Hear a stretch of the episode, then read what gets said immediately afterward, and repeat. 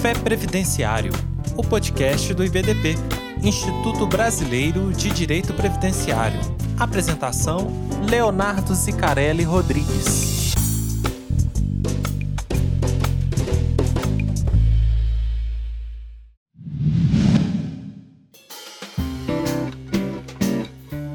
Olá, previdenciarista que me escuta tomando seu café. Meu nome é Leonardo Zicarelli Rodrigues, eu sou advogado e professor na área do direito previdenciário, sobretudo na área da tutela da incapacidade.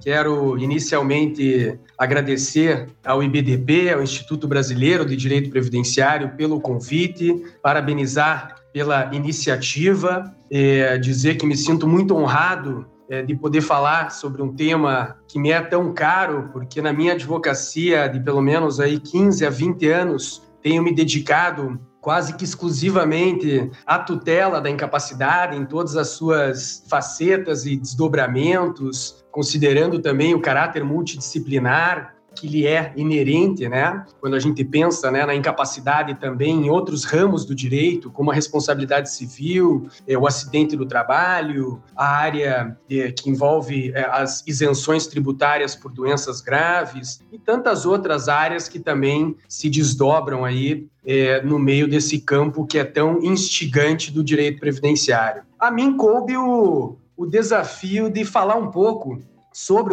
os benefícios por incapacidade em tempos é, de pandemia e, acima de tudo, tentar trazer algumas é, reflexões sobre o futuro é, da tutela da incapacidade. O que, que nós temos, enxergamos pela frente como desafios ou gargalos nessa área tão interessante do direito previdenciário. Eu sempre falo que militar na área da defesa né, dos benefícios por incapacidade requer né, do advogado uma, uma sensibilidade e uma responsabilidade muito grande dada a, singularidade né, é, da tutela da incapacidade. Os benefícios por incapacidade, diferente é, dos benefícios programados, são aqueles que, que, de fato, agregam não somente a característica principal dos benefícios previdenciários, que é o seu caráter alimentar, o seu caráter é, de imediatidade, mas, acima de tudo, o, o segurado ele está concomitantemente acometido de uma doença incapacitante. Então, a sensibilidade que o advogado precisa ter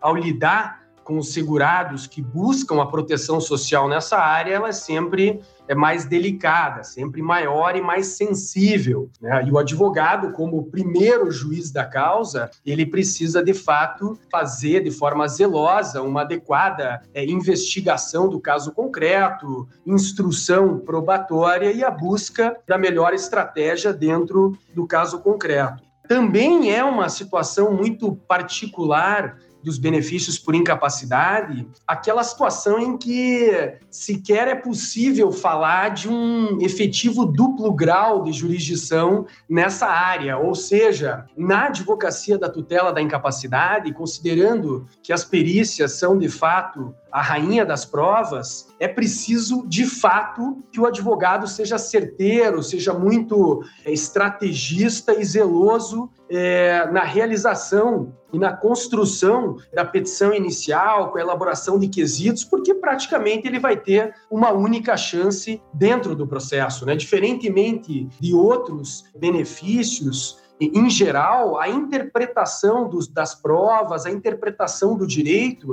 ela sempre, em, em, regra, né, sempre garante uma segunda chance. Já na área da incapacidade, nós sabemos o quanto é difícil reverter uma perícia é, contrária, uma perícia que não reconheceu efetivamente a incapacidade é, no caso concreto. Então, nós vemos o quanto, de fato, esse campo é, da tutela é, da incapacidade, ele é, de fato, muito singular, né? E se desdobra aí dentro dessa necessária responsabilidade do advogado de bem conhecer os requisitos, os marcos é, teóricos, e, e, o papel adequado, né, e muito bem delimitado que os atores devem desempenhar, né, seja advogados, seja peritos, seja julgadores, é preciso enfrentar essas questões para que a gente possa, de fato, né, ter uma boa chance, uma boa segurança jurídica nessas ações. Inicialmente, eu falaria um pouco sobre o cenário dos benefícios por incapacidade em tempos de pandemia. E me parece aqui que, que pelo menos duas situações que ocorreram na pandemia são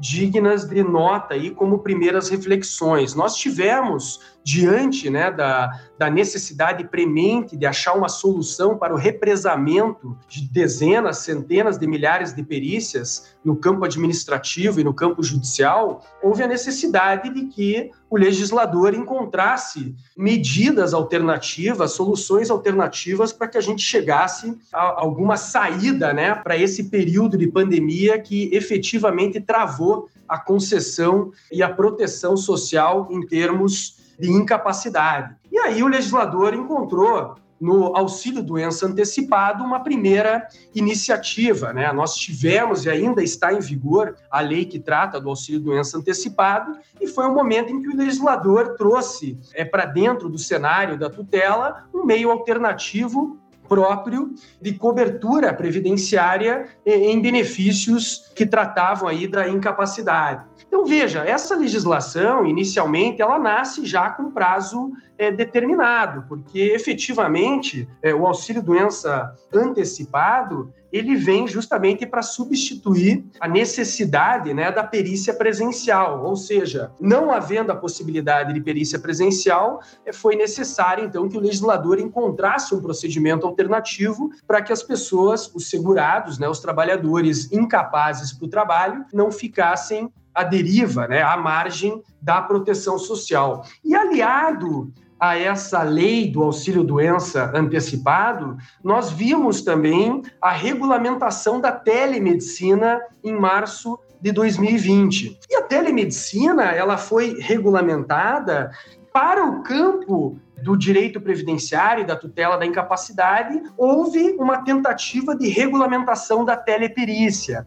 Esse foi um primeiro é, cenário que nós encontramos em tempos de pandemia no que diz respeito a uma tentativa de dar vazão aos processos envolvendo os benefícios por incapacidade e nós verificamos de fato que a questão da teleperícia ela acabou não é, se estabelecendo, acabou não, não sendo efetivamente aceita por parte, principalmente, da classe dos peritos médicos. E a, a motivação para isso, sem sombra de, de dúvida, era a questão da ausência do exame físico. Me parece que a dispensa do exame físico na teleperícia é o que encontrou o maior desafio, as maiores barreiras para que a teleperícia pudesse ser é, regulamentada. O próprio CFM e, e órgãos de defesa né, da categoria dos peritos médicos foram enfaticamente contrários à teleperícia num primeiro momento, por conta da ausência desse pilar que é fundamental na investigação pericial. Todos nós sabemos que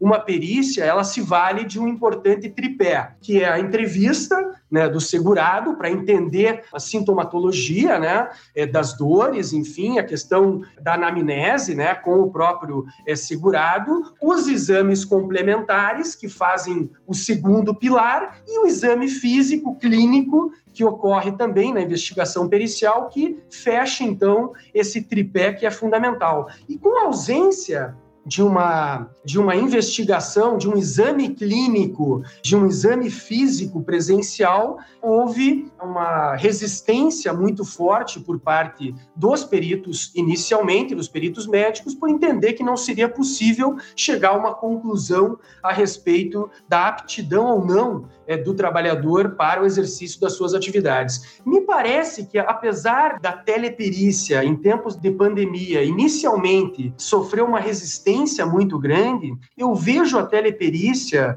como algo próximo da sua efetiva regulamentação. Me parece que a teleperícia será regulamentada num futuro breve, porém de forma gradativa, claro, não aplicada para todos os casos, para todas as patologias, mas se nós imaginarmos algumas situações de investigação pericial, certamente entenderemos que a teleperícia pode ser aplicada. Vamos imaginar situações, por exemplo, de investigação de uma incapacidade pretérita. Ora, eh, será que é indispensável o exame clínico do trabalhador, do segurado, quando o que se pretende investigar é uma incapacidade pretérita? Será que a prova documental, mais uma entrevista ou uma teleentrevista a partir do uso da teleperícia não seria suficiente para investigação pericial nesses casos? O que dizer então de situações que envolvem, por exemplo, doenças mentais, doenças psiquiátricas, onde sabemos que a prova documental é a grande prova para essas patologias, o prontuário médico, o prontuário de atendimento das clínicas de psicologia, de psiquiatria e mais a entrevista também com o segurado, é, acaba é, se tornando os elementos de maior convicção para efetivamente encontrar um resultado mais conclusivo. Também poderia falar da questão envolvendo doenças graves, como a neoplasia maligna, a cardiopatia grave, doenças que a literatura médica hoje é, já informa, dependendo do seu grau identificado pela prova documental, é suficiente já para caracterizar as limitações e as restrições que determinado segurado possui. E aí, naturalmente, o perito faz o cotejo cotejo, que é o que efetivamente é o, o, método pericial, é fazer um cotejo entre o exercício da sua atividade e ser portador de uma doença grave em determinado grau. Ou seja, será que a teleperícia não supriria também esses casos envolvendo doenças graves, em que não seria talvez necessário o exame presencial, o exame clínico? E me parece que, de fato, a tecnologia da saúde até mesmo a transformação digital, e, enfim, outros elementos de tecnologia devem sim, ao longo é, do tempo, permitir que a teleperícia seja, avance, seja efetivamente regulamentada e passe a ser é, um instrumento de utilização também nas perícias administrativas ou perícias judiciais. Portanto,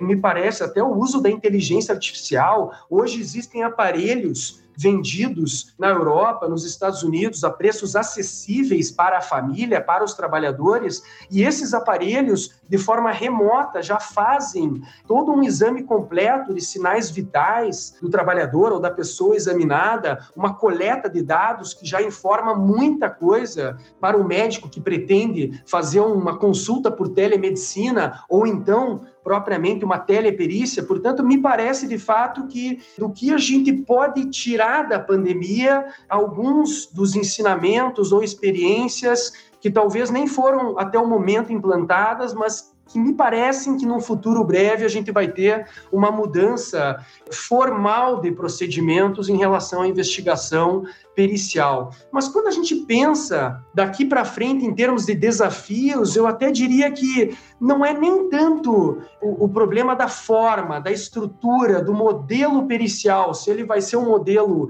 presencial, se ele vai ser um modelo telepresencial a partir de uma teleperícia, um modelo semipresencial, não me parece que são esses os desafios futuros ou os gargalos que envolvem efetivamente a tutela da incapacidade. Me parece que a tutela da incapacidade ela encara no futuro eh, desafios que estão delimitados no campo de uma melhor delimitação de marcos teóricos. E aí, quando eu falo de marcos teóricos, eu falo do próprio conceito de incapacidade. Me parece que aqui sim ainda existe um gargalo, um problema de delimitação adequada e correta do conceito de incapacidade. Nós todos sabemos que incapacidade para fins previdenciários é aquela que efetivamente está relacionada a uma determinada atividade habitual. Se nós emprestarmos é, o conceito de incapacidade laborativa do Manual de Perícias Médicas do INSS, nós teríamos a seguinte definição, abre aspas, incapacidade laborativa é a impossibilidade de desempenho das funções específicas de uma atividade, exercida pelo segurado em consequência de alterações morfopsicofisiológicas provocadas por doença ou acidente. Fecha aspas. Então vejam, o próprio Manual de Perícias Médicas, que é um documento destinado aos peritos, deixa muito claro a importância de se estudar a profissiografia, a rotina de trabalho, o estudo específico das tarefas executadas em determinada ocupação. E vejam, aqui surge um primeiro problema de delimitação, porque muitos peritos acabam confundindo o conceito de incapacidade a partir de não explorar adequadamente a atividade habitual que consta lá do artigo 59 da Lei 8.213.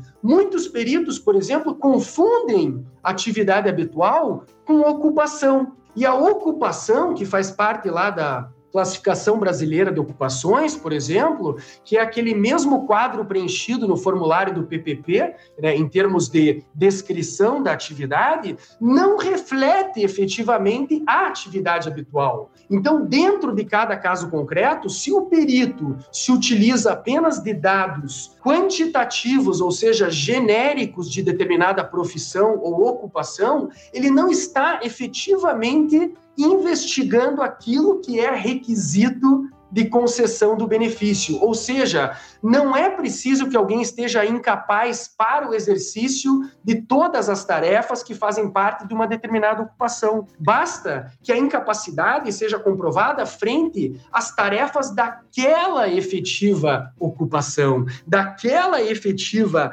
tarefa dentro de uma atividade habitual. Então vejam, é, senhores, que me parece aqui que o, o, o desafio está na, na melhor capacitação do ato pericial em termos de marcos teóricos, delimitar adequadamente o que significa é, atividade habitual. O que falar, então, em termos de incapacidade em potencial? Qual é o perito que efetivamente analisa a questão da incapacidade quando a gente pensa naquela incapacidade que pode existir como risco em potencial, ou seja, mesmo que um trabalhador não esteja com a sua patologia ativa no momento do ato pericial, colocá-lo de volta numa determinada atividade exposta a determinados riscos ocupacionais comprovados, declarados pelo segurado no ato pericial,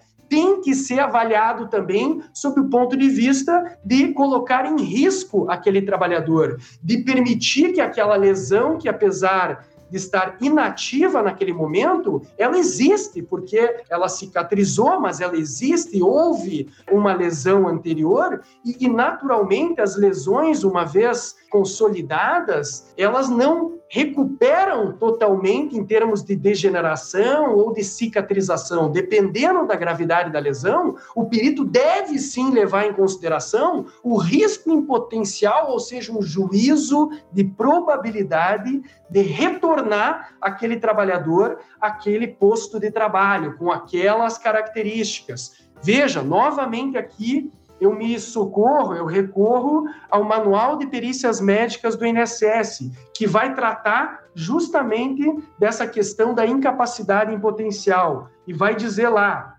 deverá estar implicitamente incluído no conceito de incapacidade o agravamento da patologia sob análise que a permanência em atividade possa acarretar. Ou seja, devolver um trabalhador para um ambiente de trabalho com determinados riscos ocupacionais ou ergonômicos, ou, enfim, é, riscos por conta dos gestos laborais que são exigidos, por conta da rotina de trabalho, das posturas viciosas, das posturas inadequadas, das posições viciosas, tudo isso tem que ser analisado dentro de uma investigação pericial. Portanto, o campo marco teórico da incapacidade, ele tem que ser abrangente. E aí depende muito é, de uma capacitação dos peritos e também uma provocação por parte do advogado dentro dos processos, na elaboração dos quesitos, na sua técnica de quesitação, que ele explore esses elementos, esses fatores que estão, inclusive, no plano normativo.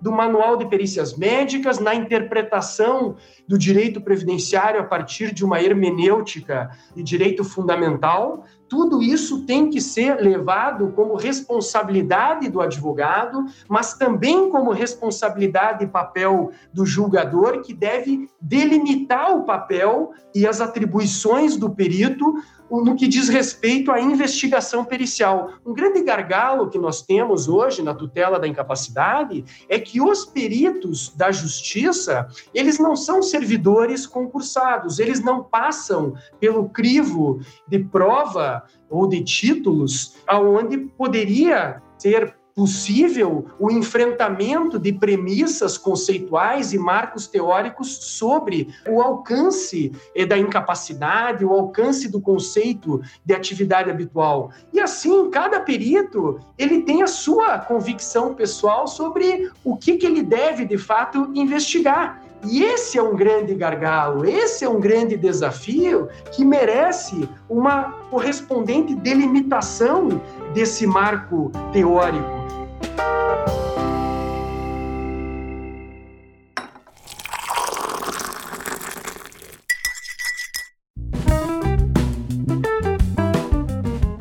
Veja, um outro problema que eu trago aqui a reflexão também para vocês é a diferente forma de atuação que cada perito tem na sua posição, efetivamente, de julgador daquele ato é, em relação aos fatos, por exemplo. Muitos peritos dizem: não, eu não posso levar isso em consideração porque eu não visitei o posto de trabalho. Ah, esse quesito não é pertinente ou, ou está prejudicado. Né? Ou, nesse caso aqui concreto, o segurado relatou que ele exercia uma atividade em desvio de função. Então, por conta disso, eu não vou levar isso em consideração na avaliação da incapacidade. E esse é um erro, é um erro de atribuição é um erro de papel do perito, porque não cabe a ele o juízo de valor e de opinião sobre a veracidade dos fatos. Aqui uma questão que me parece central: o perito ele não é destinatário da prova.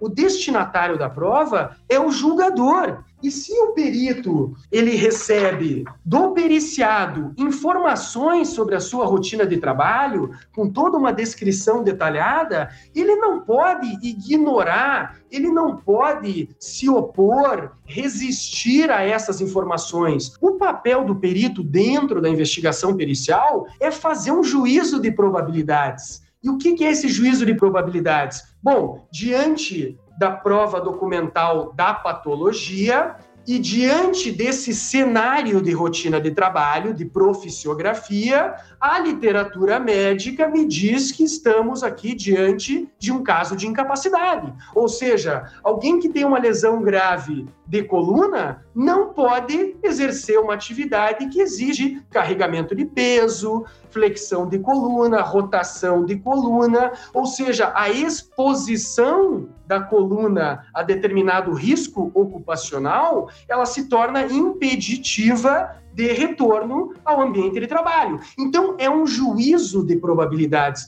Muitos peritos médicos, infelizmente, estão atrás da busca da verdade real, quando, na verdade, dentro do processo, o que vale é a verdade processual. E aqui nós temos uma questão também de dialética processual. Se a parte autora ingressa com ação descrevendo uma narrativa detalhada de todas as suas tarefas, de todos os gestos laborais, não cabe ao perito resistir ou se opor a essa descrição. Ele precisa levar isso em consideração e, dentro de um juízo de probabilidade, a partir da ciência médica, diante da patologia comprovada, informar se há riscos a esse trabalhador ou impedimentos a esse trabalhador e para que ele volte àquela atividade e exerça aquela atividade com o mesmo rendimento e produtividade que ele teria numa condição normal. Esse é o modelo pericial adequado. Enquanto um perito insistir no papel de se substituir ao julgador, ao magistrado,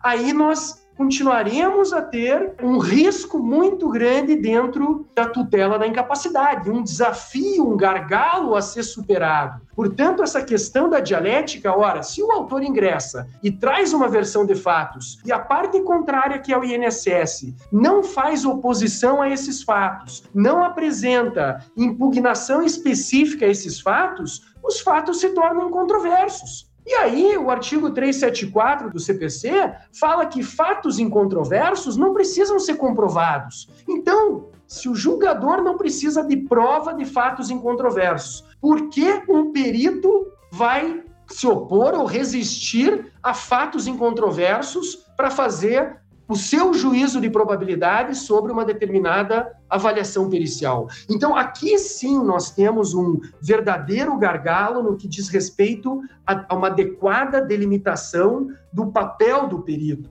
E também o papel do julgador. Me parece que o papel do julgador precisa ser refortalecido, ele precisa ser fortalecido é, para que ele seja também um ator protagonista dentro do processo para que, quando ele determine a perícia, quando ele dê o despacho designando um ato pericial, que ali ele já coloque as delimitações necessárias, inclusive sobre tudo isso que a gente está conversando, para que o perito não apresente justamente essas respostas evasivas, essas respostas que colocam o segurado numa condição de, de insegurança, de fragilidade. E aí, consequentemente, se isso ocorre, o próprio ato pericial e a sua conclusão, a sua condução e conclusão já está eivada de, de vícios e, e, de nulidade, porque ela não foi construída da forma adequada como deveria, de acordo com a hermenêutica envolvendo é, a tutela da incapacidade. Ou seja, o plano normativo que trata dos requisitos da incapacidade, lá do artigo 59,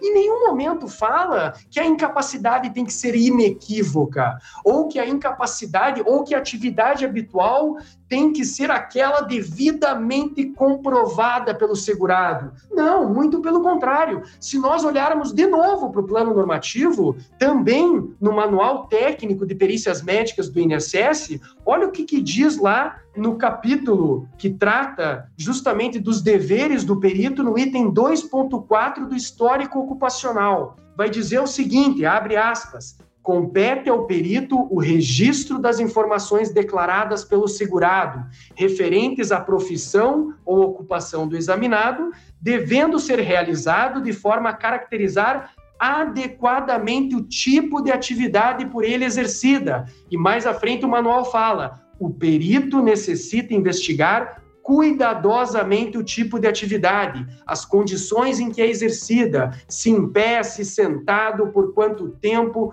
com qual grau de esforço físico e mental, atenção continuada, a mímica profissional, movimentos e gestos para realizar atividade e etc. Fecho aspas. Ou seja, o próprio manual técnico de perícias do INSS, ele é enfático naquilo que é atribuição e dever do perito. Mas qual perito que faz isso? Qual perito que efetivamente busca o detalhamento específico da rotina de trabalho? Qual perito que não se importa com a ideia de que está ocorrendo desvio de função, por exemplo, porque desvio de função não é matéria previdenciária. Desvio de função dentro de uma relação jurídica trabalhista é matéria do direito do trabalho. Se o empregador está violando uma regra trabalhista e colocando um determinado trabalhador em desvio de função, no campo previdenciário, isso não tem importância. Porque se o perito avalia esse segurado e despreza o desvio de função, quando ele entender que o, segurado não está incapaz para o exercício daquela atividade, esse segurado vai voltar para aquela atividade que tem sim é, desvio de função e é sua atividade habitual, e ele vai encontrar barreiras para exercer a sua atividade, vai cair no limbo jurídico, vai ter desproteção, estaremos diante de uma violação de regra hermenêutica no que diz respeito à tutela da incapacidade. Portanto, o papel do perito, que deve ser delimitado a partir de uma provocação mais contundente do magistrado, porque o magistrado é o, é o efetivo destinatário da prova, é ele a quem cabe dirigir o processo probatório, a ele quem cabe é delimitar o papel do perito, que é o seu assistente, para que esse assistente lhe forneça efetivamente os dados necessários para um justo julgamento. Portanto, aqui novamente trago a reflexão, os desafios, os gargalos não estão na forma do ato pericial, no modelo do ato pericial, se ele é um laudo eletrônico, se ele é um parecer físico, se ele vai ser feito por teleperícia ou não, nós precisamos buscar aqui uma delimitação, uma verdadeira e correta adequação de marcos teóricos e, sobretudo, uma correta adequação e delimitação do papel dos atores envolvidos principalmente o papel do perito. Mas aqui eu não posso, não posso deixar de reforçar o papel do advogado. O advogado tem sim uma responsabilidade enorme dentro do processo. A ele cabe também essa postura positiva de provocar o perito a enfrentar essas questões todas que nós estamos aqui conversando. É o advogado, o primeiro juiz da causa, que vai levar para dentro do processo toda sorte de criatividade e descrição detalhada da rotina de trabalho, para fazer com que aquele perito responda a quesitos objetivos de enfrentamento entre patologias e rotinas de trabalho, rotinas proficiográficas, exigências profissionais. É disso que se trata a questão da incapacidade para fins previdenciários.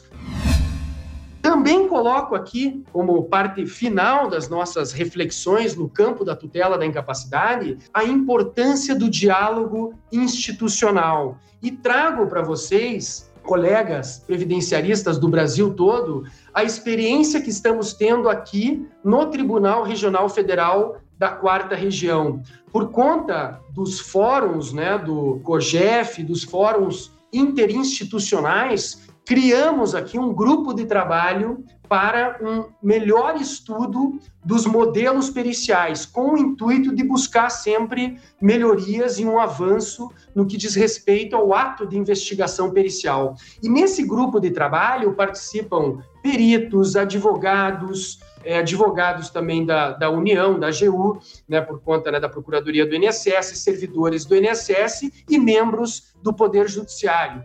E aqui estamos construindo um modelo pericial que será implantado num, num futuro próximo, que vai de encontro, vai na direção de algumas premissas que aqui conversamos, né, e que falamos da importância, né, da delimitação dos marcos teóricos. E aí, eu voltaria então a, a falar em relação à, importância desse diálogo é, interinstitucional, porque nós estamos aqui aprovando é, dentro de grupo do grupo de trabalho, né, de perícias é, médicas, uma mudança de panorama dando maior ênfase, por exemplo, ao campo do laudo eletrônico no que diz respeito à atividade habitual. Então, essa é uma primeira conquista. Vamos dar mais ênfase ao campo do laudo eletrônico, induzindo o perito a explorar isso na sua entrevista com o periciado. Deverá ele cumprir com o manual de perícias médicas, entrevistar corretamente o segurado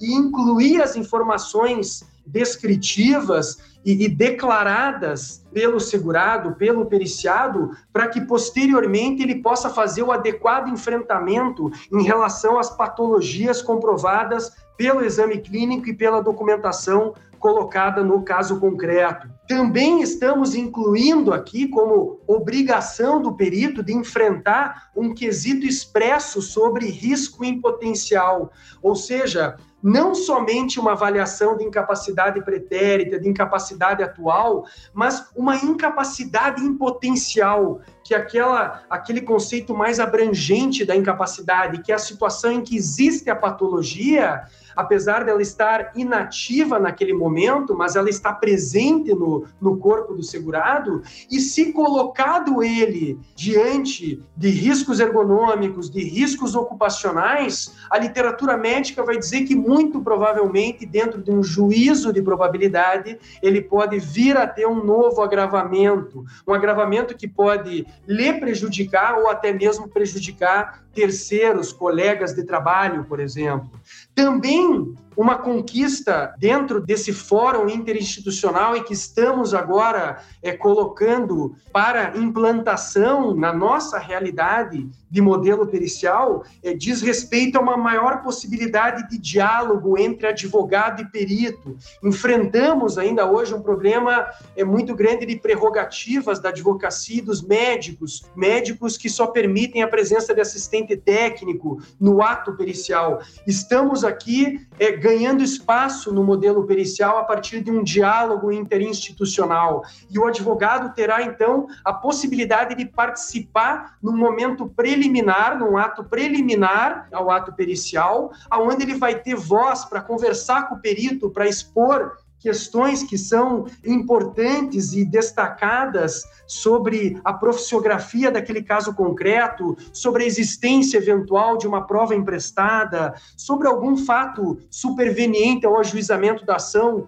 que seja importante que o perito tome conhecimento, ou sobre a existência no processo de algum parecer técnico que foi trazido por um assistente técnico ou por algum documento de outro processo, por conta né, da multidisciplinariedade, da tutela, da incapacidade. Ou seja, além disso, também estamos aqui construindo a possibilidade do advogado inserir no processo judicial um vídeo que seria uma espécie de sustentação sustentação pericial, ou seja, um vídeo em que o advogado, antes do ato pericial, ele grava um áudio e com a sua imagem, expondo esse detalhamento todo é, que eu mencionei em relação à entrevista presencial com o perito. Ou seja, o advogado do caso concreto pode levar para dentro do processo, em um vídeo, uma conversa com o perito, para que o perito acesse esse vídeo logo antes do ato pericial e para que ele leve em consideração na sua entrevista, na sua investigação pericial,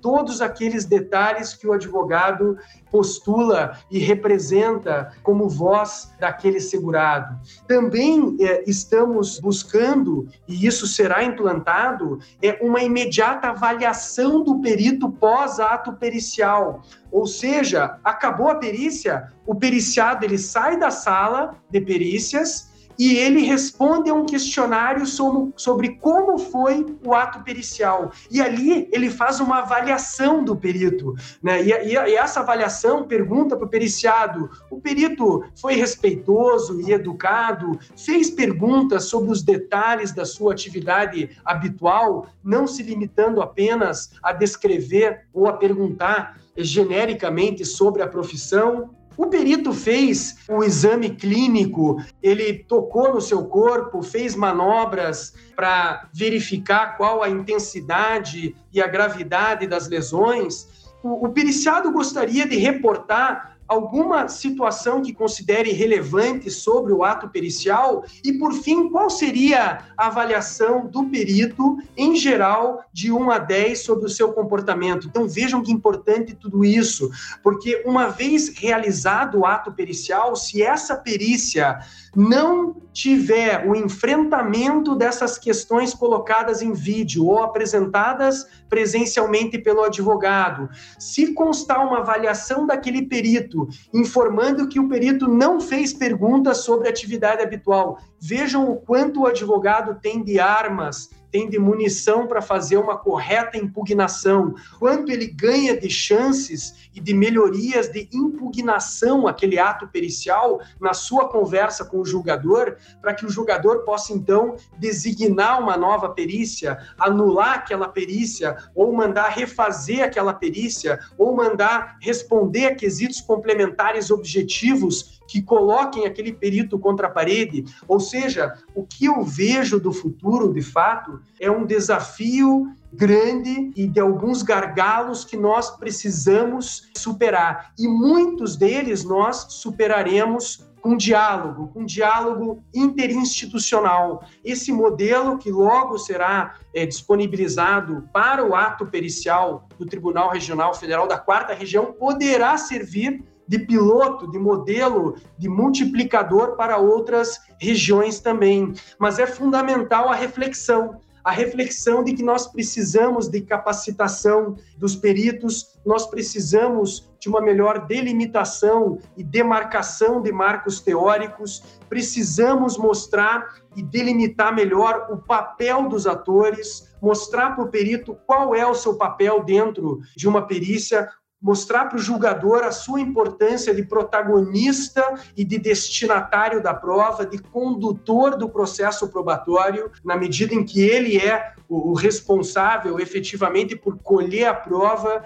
e interpretar a prova para poder trazer o julgamento mais justo possível para dentro é, do caso concreto. Então, nós estamos diante, senhores, de desafios e gargalos é, que dizem respeito a algumas premissas conceituais e premissas de atribuição, de papel, efetivamente, de cada um desses atores. Me parece que esses são é, os grandes desafios do futuro dos benefícios por incapacidade.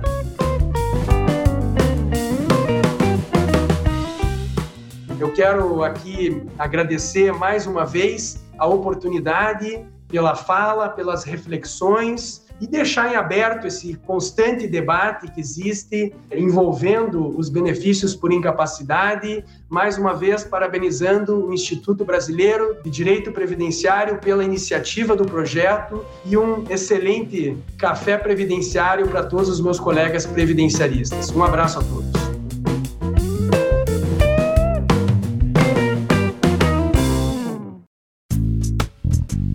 E aí, gostou deste episódio?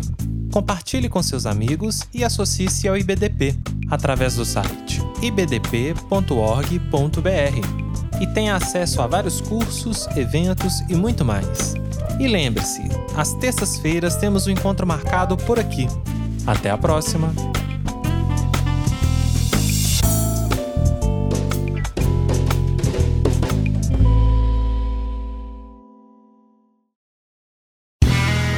Este podcast foi editado por Play Áudios.